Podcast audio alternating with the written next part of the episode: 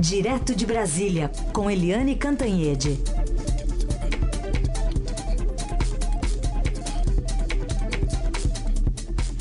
Oi, Eliane, bom dia. Bom dia, Raíssa Carolina, ouvintes. Bom dia, Eliane. Começar falando antes dos palpites, falar sobre o recesso do judiciário. Ah, é? Que a bola tá com a Carmen Lúcia, tá quicando ali na frente dela, é, que pode decidir monocraticamente sobre recursos em julho e pode incluir ou retirar temas da pauta de agosto. Então tem muita expectativa do ex-presidente Lula, dos advogados que dependem dela e só dela, Eliane. pois é, né? A gente leu no Estadão de ontem que a, a defesa do ex-presidente Lula já entrou com 78 recursos só no caso do triplex do Guarujá. Né, pelo qual ele foi condenado a mais de 12 anos e está preso em Curitiba.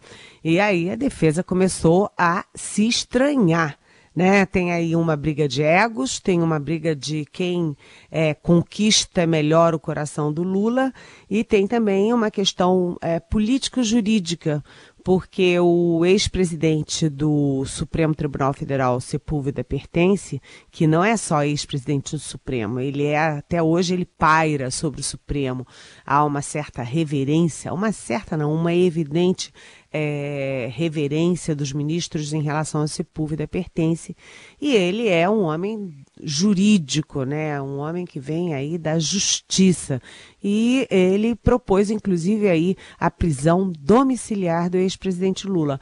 Mas o Cristiano Zanin, que era o advogado, que é o enfim, é o genro do grande benfeitor do Lula a vida inteira, Roberto Teixeira. É, o Cristiano Zanin, ele está mais alinhado com a cúpula do PT e com a visão mais política e menos jurídica dessa questão toda, e eles estão nessa linha assim de, olha, ou tudo ou nada, ou é, acabam com essa condenação do Lula, acabam com tudo, ou a gente não quer negociar coisa nenhuma.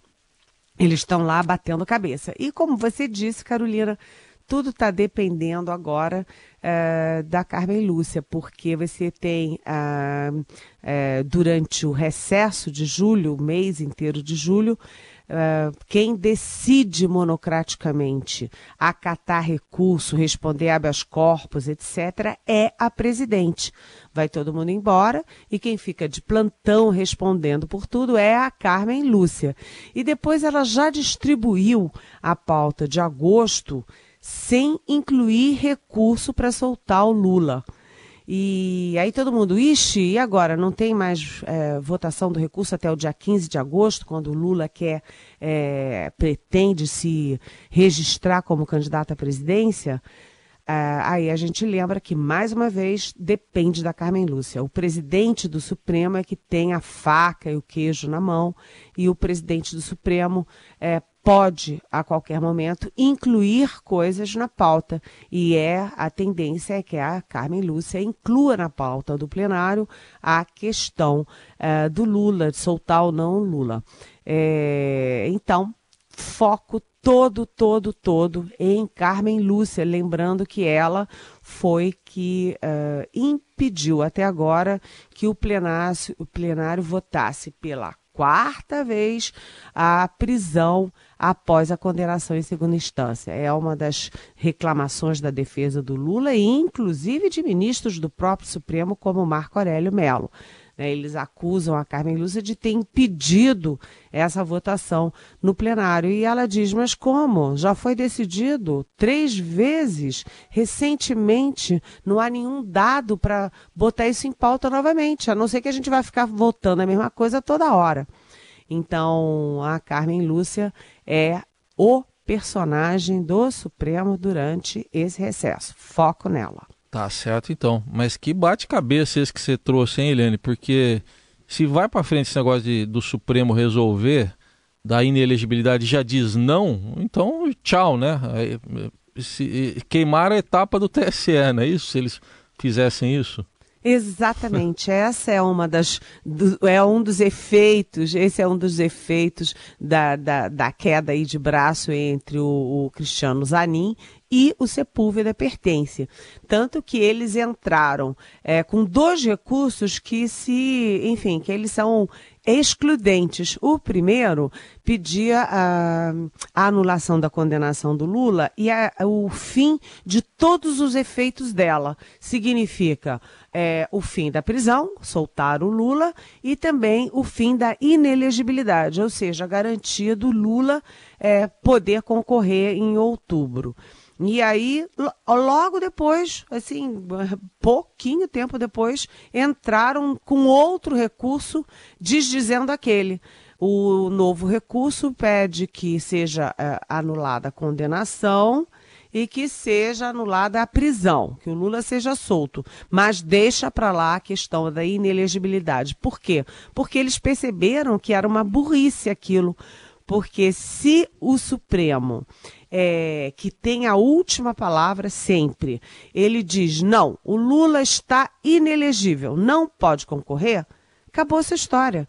É. deixa a defesa do Lula sem condições práticas, sem viabilidade, para guerrear na justiça eleitoral para tentar garantir a candidatura dele. Que a gente lembra que é uma candidatura atingida frontalmente pela ficha suja é. ou ficha limpa, porque ele foi condenado em segunda instância e quem é condenado em segunda instância é inelegível.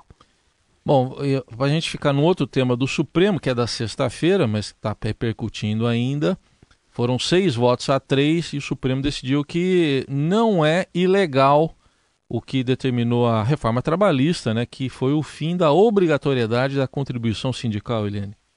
Pois é, essa, essa questão é super importante e vale a pena a gente trazê-la de novo aqui na segunda-feira, porque as é, centrais sindicais e os sindicatos, você vê que o Brasil é recorde em número de centrais e de sindicatos. Nenhum país tem tanto sindicato quanto o Brasil. Por quê? Porque com a contribuição sindical, eles são é, milionários, né? Os sindicatos têm muito dinheiro, muito dinheiro. E acabar com o imposto sindical, que é obrigatório, muda todo esse equilíbrio aí do jogo sindical no Brasil. É, você acaba com o imposto e cria uma contribuição. E contribuição, por definição, ela é facultativa. Se o Heisen quiser contribuir, contribui. Se não quiser contribuir, não contribui, é diferente do imposto, em que o sujeito era obrigado a depositar um dia de trabalho por ano para os sindicatos.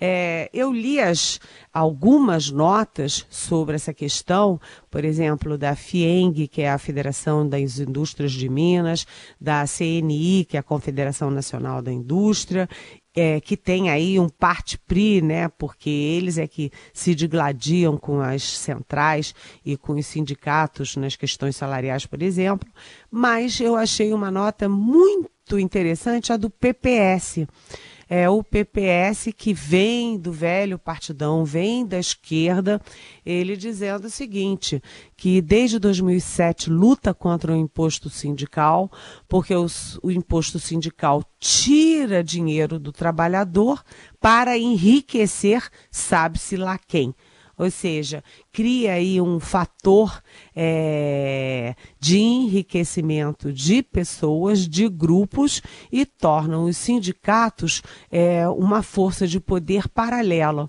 Então, a, a nota do, do, do, PPS foi uma nota muito contundente, eles dizendo que o imposto sindical obrigatório é uma aberração. E, enfim, isso aí vai ter um efeito muito grande no comportamento dos sindicatos e das centrais. Talvez eles tenham que agir com agora com menos dinheiro e com mais, vamos dizer, articulação com os seus filiados. Liane, queria chamar sua atenção para a coluna do Estadão de hoje, que trata de deputados federais que ocupam cargos na mesa diretora e estão distribuindo equipamentos doados pela casa em suas bases eleitorais. É, faz parte de um despacho, uma autorização de um despacho lá de 2017, mas as entregas oportuna, oportunamente estão sendo realizadas e feitas somente em ano eleitoral, né, Eliane? É, é É, é aquelas é coisas. duro. aquelas coisas, né? É, a ideia pode ser até legal, né? Você tem aí, você compra computadores novos, tem aquele é, computador semi-usado, mas que ainda funciona, e você é, doa para escolas. É a ideia. O princípio é bom, né? Só que aí os deputados esperam o, o, ano eleitoral e vão lá e doam como se fossem eles doando, né? A, a Andresa Matais, que é a editora da coluna do Estadão, que a gente sempre cita aqui na, na Rádio Eldorado no nosso programa, ela contou, inclusive, que tem o deputado Giacobo, que é do PR, do Paraná e que, e que ele é primeiro secretário da Câmara, ou seja, ele é que tem a mão na massa para decidir essas coisas e operacionalizar essas coisas, ele acompanhou em abril a entrega de 15 computadores seminovos. E a propaganda dizia o seguinte: é o Giacobo dando computador para as escolas lá do Paraná e fazendo campanha, então, com, vamos dizer, com bolso alheio, né? Porque as os equipamentos e os produtos e tudo na Câmara, né? A manutenção da Câmara é feita com dinheiro público, portanto, não pode é, privilegiar um deputado especificamente, nem dois, nem três. Se for feita doação, tem que ser feita uma doação em nome da instituição Câmara dos Deputados. A Andresa, como sempre, descobrindo umas coisas muito interessantes e que dizem muito de como se está fazendo política no Brasil. Depois, quando vem as pesquisas e dão essa rejeição enorme à política e aos partidos e aos próprios políticos, eles não entendem por quê. Nós entendemos, né, gente? Ah, entendemos muito e pagamos também. Bom, vamos dar, atualizar aqui algumas das principais notícias do dia. Uma delas, o esquerdista Andrés Manuel Lopes Obrador venceu as eleições presidenciais mexicanas realizadas ontem. O Instituto Nacional Eleitoral informou que Lopes Obrador terá entre 53% e 53,8% dos votos no final da apuração, em, contra 22 e alguma coisa do conservador Ricardo Anaya. Logo após a divulgação da projeção oficial, o presidente eleito fez um rápido discurso clamou pela reconciliação no país, prometeu mudanças profundas, mas com respeito às garantias individuais e também à propriedade privada. E é a primeira vez na história que o México terá um presidente de esquerda. E estou vendo aqui o Twitter da presidente nacional do PT, Gleisi Hoffmann. Ela está fazendo uma saudação aos mexicanos nesse dia de Brasil e México, né? Na Copa, hum. tem Brasil e México na Copa. Ela escreveu aqui: e novos ventos sopram com Lopes Obrador vencendo no México. O neoliberalismo que tem avançado em alguns países da América Latina por meio de golpes perde pela decisão popular. Ah, tá aí, paz e amor. Lopes Obrador leva esquerda ao, ao poder no México. É o, o, o link que ela compartilhou aqui do, do site Viu Mundo ela tem motivos para comemorar aí, Eliane, mas mandou uma mensagem no dia de Brasil e México, né?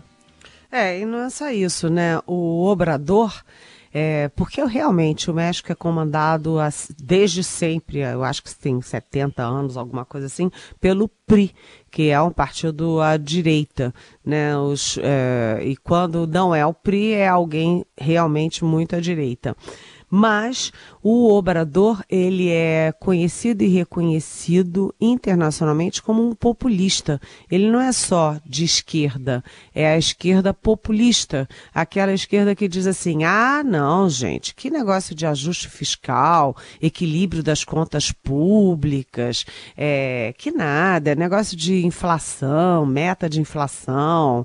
Ele acha que você faz uma bondade para a população se você descuida é, dos indicadores macroeconômicos. Quando a gente sabe e a gente vive aqui no Brasil é, que quando você estoura os indicadores macroeconômicos, você acaba prejudicando o próprio trabalhador e a própria base da pirâmide. É quem sofre quando as contas públicas estouram. Aliás, nós temos um exemplo aqui, né? Já que a Gleice Hoffmann falou em impeachment, né? A gente lembra que é, foi no governo da presidente Dilma Rousseff que depois teve o impeachment, que a gente teve a inflação fora da meta a dois anos de recessão consecutivos, né? E o resultado de tudo isso é uma queda da renda e a queda de empregos. Hoje a gente tem 13 milhões de empregos e isso pode não ter sido corrigido pelo Temer, mas não foi criado por ele.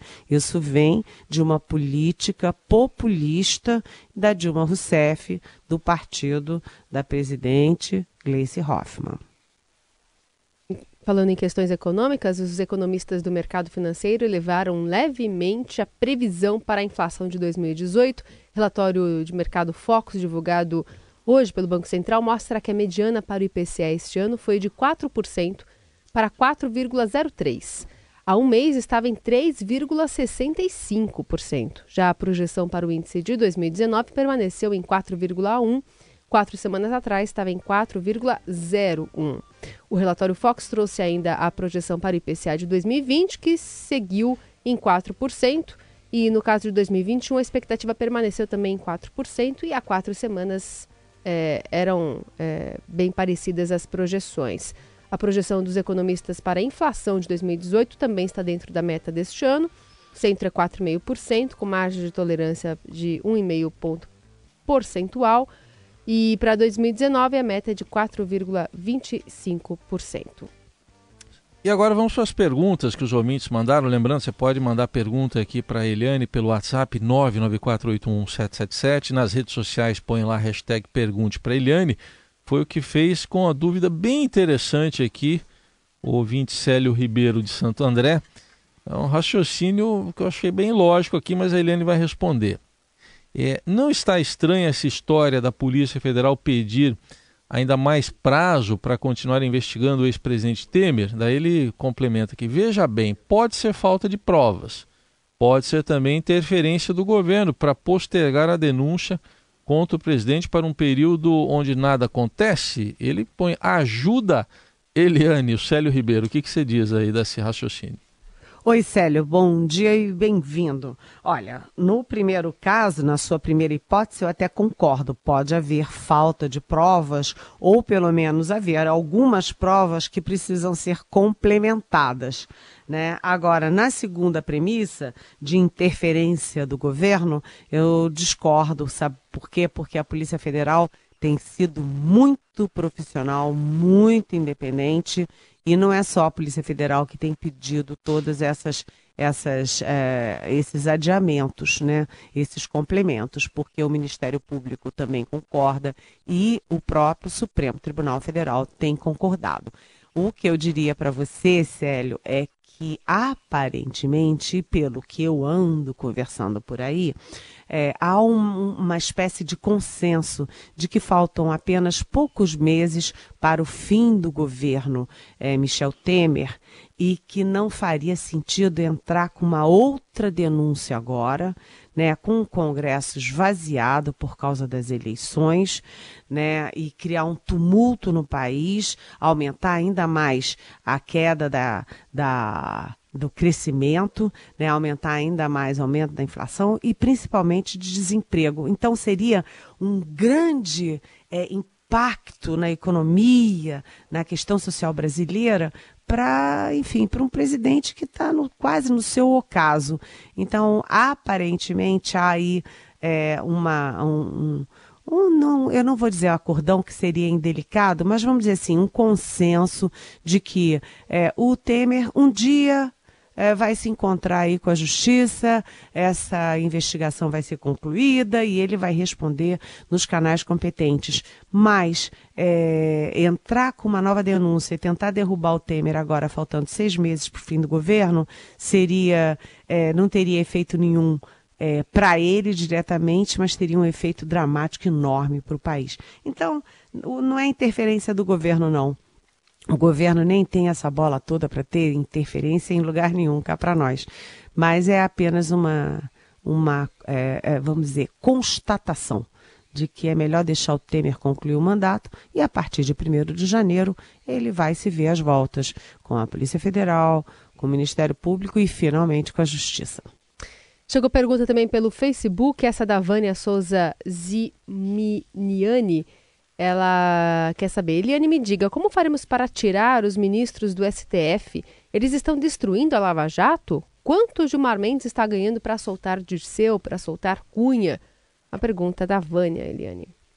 Oi, Vânia, bom dia, bem-vindo. Olha, eu entendo a irritação, é, a sua irritação, a irritação da população brasileira em relação a essas decisões todas do Supremo, mas eu queria dizer primeiro o seguinte: é, não há nenhum indício, nenhuma suspeição efetiva, e acho até assim arriscado a gente falar alguma coisa parecida como essa. Não acredito que o ministro Gilmar Mendes ou qualquer ministro do Supremo esteja levando vantagem nenhuma direta por estar votando assim ou assado no Supremo Tribunal Federal. Na verdade, o ministro Gilmar Mendes, ele é o chamado garantista, ele acha que ele acha, ele tem convicção profunda de que a Lava Jato extrapolou, que não é necessário sair prendendo as pessoas é, para fazer investigação, que as prisões temporárias deixam de ser temporárias para serem para irem se eternizando. Enfim, muita gente que discorda das decisões do Gilmar Mendes é, faz uma defesa dele dizendo o seguinte: ele não faz isso por interesse pecuniário, interesse dele, mas ele faz por uma crença muito sólida de que as leis têm que ser levadas a ser letra e que você não faz o combate à corrupção é, é, fingindo, fechando os olhos para a lei. Então, é, eu entendo a irritação, mas a gente tem que ter cuidado para também não, vamos dizer assim, não atingir a biografia e a história das pessoas. Eu sou uma crítica dessas decisões do Supremo, mas com o cuidado de preservar a biografia desses ministros, que, é, mal ou bem, são ministros do nosso Supremo Tribunal Federal, e eu acredito que eles ajam de boa fé apesar de agirem contra, efetivamente contra a Lava Jato e, e afinal, de, poderem sim ser criticados como a gente critica aqui na nossa meia horinha da Eldorado.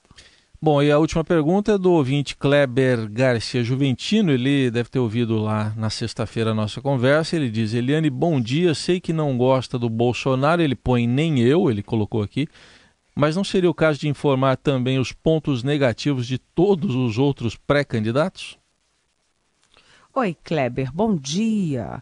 Ainda bem que você me, me dá a chance de falar sobre isso, sabe, Kleber? Porque não é verdade que a gente só fale dos pontos negativos do Bolsonaro. Apenas o pessoal do Bolsonaro é, amplifica tudo o que você fala. Se você diz que o Bolsonaro é descabelado, é, no dia seguinte tem um, uma multidão na internet de armas em punho contra você. Mas vamos lembrar aqui as coisas que eu já falei sobre outros candidatos. O Ciro Gomes, por exemplo. Quantas vezes a gente falou que ele é boquirroto, que ele atira no próprio pé, que ele se faz de esquerda, mas ele vem de uma família que era da Arena, do PDS, é, que ele já teve, sei lá, uns sete partidos, que ele não tem nenhum vínculo efetivo com a esquerda. A gente já falou tudo isso do Ciro Gomes, né? Até eu digo assim, ele não precisa de adversário, né? Porque ele se mata sozinho. A Marina Silva, que é aí hoje nas pesquisas quem está pontuando como é, eventual é, opositora do Bolsonaro no segundo turno, quantas vezes a gente falou que a Marina tem dificuldade política, que ela teve dificuldade para articular a rede, que ela não tem é, um partido sólido, ela não tem alianças com os outros partidos, ela não tem tempo na televisão, né? É aquela que cresce nas pesquisas, na eleição e depois na hora H da própria eleição. Ela é murcha, cansei de falar isso. O Geraldo Alckmin, quantas vezes a gente falou aqui é, como Geraldo Alckmin patina nas pesquisas, deixa o partido dele inseguro, que ele tem aí a, a mancha do Aécio Neves que respinga na candidatura dele, o Eduardo Azeredo, ex-presidente nacional do PSDB, que também está é, tá preso, isso respinga na candidatura do Alckmin, que ele tem o Paulo Preto, que ele tem o metrô. Quer dizer, só a diferença é que a gente fala de todos eles, esses senões, mas aquele partido que vai na jugular da gente o tempo inteiro, que encara tudo como se fosse uma guerra de guerrilhas, é o pessoal do Bolsonaro, né? Então eles dão a sensação de que ele, coitadinho, é mais prejudicado que os outros. Não é verdade. O próprio Lula, quanta gente falou aqui do Lula, da Dilma, do PT, do Petrolão, do Mensalão, tudo isso a gente fala. Só que é, a beligerância parte mais do Bolsonaro, ficando a sensação de que a gente foca mais nele. Não é verdade. 9 e 26. O caminho do bem. A boa do dia. A boa do dia. O caminho do bem. Falar de Copa do Mundo hoje, afinal de contas, a gente vai ter um, um duelo logo mais entre. Nas redes sociais, a Eliane que acompanha, entre Nazaré Tedesco hum. e Paola Bracho. Sim. Já viu o meme? Já vi. Entre as novelas, né? Memes de novelas mexicana e brasileira. Mas a gente vai destacar aqui na, na Boa do Dia. É, com apenas 19 anos e disputando a primeira Copa do Mundo, o atacante Mbappé vem dando um verdadeiro exemplo de solidariedade fora do campo.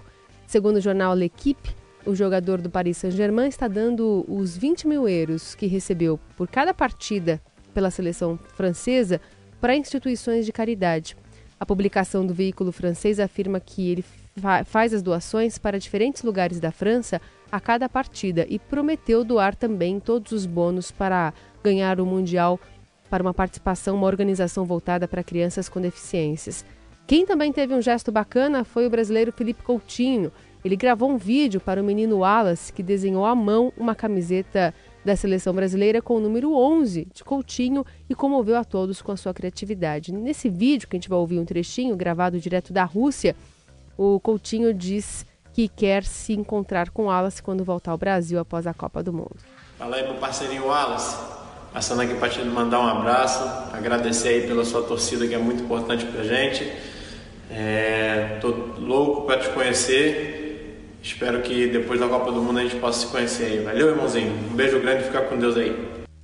Levar para frente esse clima bom que a Copa do Mundo traz, envolvendo alguns jogadores e algumas ações deles fora campo, né, Eliane? Ah, claro, né? Quando eu vejo essa gente mal-humorada dizendo como torcer para o Brasil, tá tudo uma porcaria, fica aí nessa festa, eu acho isso tão horrível, sabe por quê? Porque o Brasil né, e a nossa seleção não são de um governo, não são de um partido, não são de uma instituição. Isso tudo é, é nacional, é da nação brasileira. Eu torço, sofro, grito, choro. E acho que é, a gente tem que pegar esses exemplos positivos de um grande momento e de grandes craques é, na Copa do Mundo para lembrar que o ser humano tem uma. A vocação do ser humano é ser bom, é ser ético, é pensar nas pessoas, né? E eu acho que foi ótimo você trazer aqui para o nosso programa o Mbappé.